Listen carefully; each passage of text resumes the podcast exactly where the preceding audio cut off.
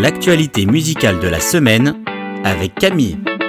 L'album de la semaine. Et si on commençait avec une petite devinette Il va fêter ses 60 ans dans un mois, il a 35 ans de carrière, il a aussi 23 albums au compteur, il en a vendu plus de 11 millions, il est l'artiste le plus récompensé dans l'histoire de la musique chrétienne avec 5 Grammy et plus de 50 Dove Awards.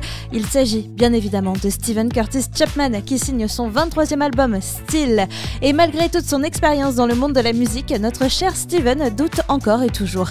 Est-ce que les gens vont vouloir écouter ce que j'ai sur le cœur Est-ce qu'ils sont prêts à se reconnecter avec ma musique après toutes ces années? Est-ce que les gens vont aussi vouloir s'asseoir pour écouter un album en entier? Après tout, l'industrie de la musique a beaucoup changé en 35 euh, ans et on n'écoute plus vraiment un album de bout en bout aujourd'hui. Cet album, c'est celui où en fait Steven Curtis Chapman s'est débarrassé de toutes ces questions intempestives. Il s'est donné la permission de s'asseoir avec sa guitare et simplement écrire. Écrire sur quoi, me direz-vous?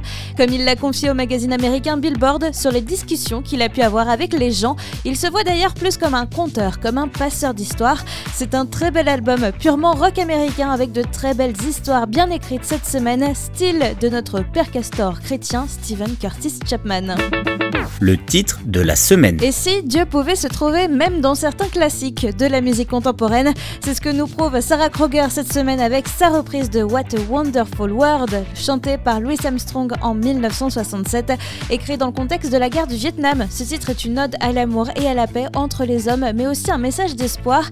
Quel monde merveilleux en français Dans la douce voix de Sarah Kroger, c'est le monde merveilleux que Dieu nous offre à voir chaque jour. Et d'ailleurs, qu'importe ce que nous sommes et d'où l'on vient, c'est un hymne qui porte un message universel.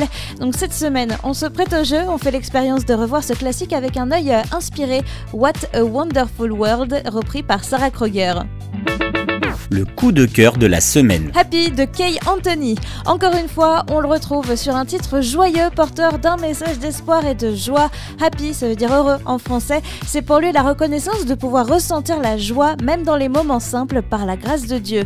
Dans les moments difficiles, il y a souvent quelques petites éclaircies de bonheur qui nous font apprécier la vie et tenir le coup. Il a d'ailleurs une phrase à propos de ce titre que moi j'aime beaucoup. Il a dit Être heureux ne signifie pas toujours que la vie est parfaite, mais plutôt qu'au milieu de la tempête, vous pouvez trouver la paix.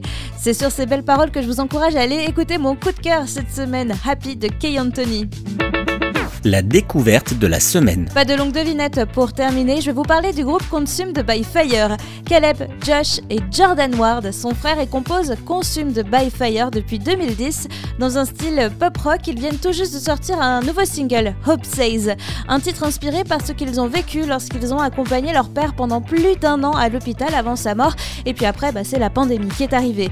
On peut tous comprendre que dans ces moments-là, la petite voix du découragement est peut-être celle que l'on entend le plus fort dans nos têtes mais avec Hope Says, l'espoir dit en français. Consumed by Fire veut nous rappeler que la petite voix de l'espoir est toujours là et que c'est elle que nous devons écouter au quotidien malgré le brouhaha ambiant. Ils ont partagé sur les réseaux sociaux les versets qui les ont inspirés. C'est dans 2 Corinthiens chapitre 4 versets 8 et 9. Nous sommes pressés de toutes parts mais non écrasés, inquiets mais non désespérés, persécutés mais non abandonnés, abattus mais non anéantis. Hope Says du groupe Consumed by Fire c'est notre découverte cette semaine.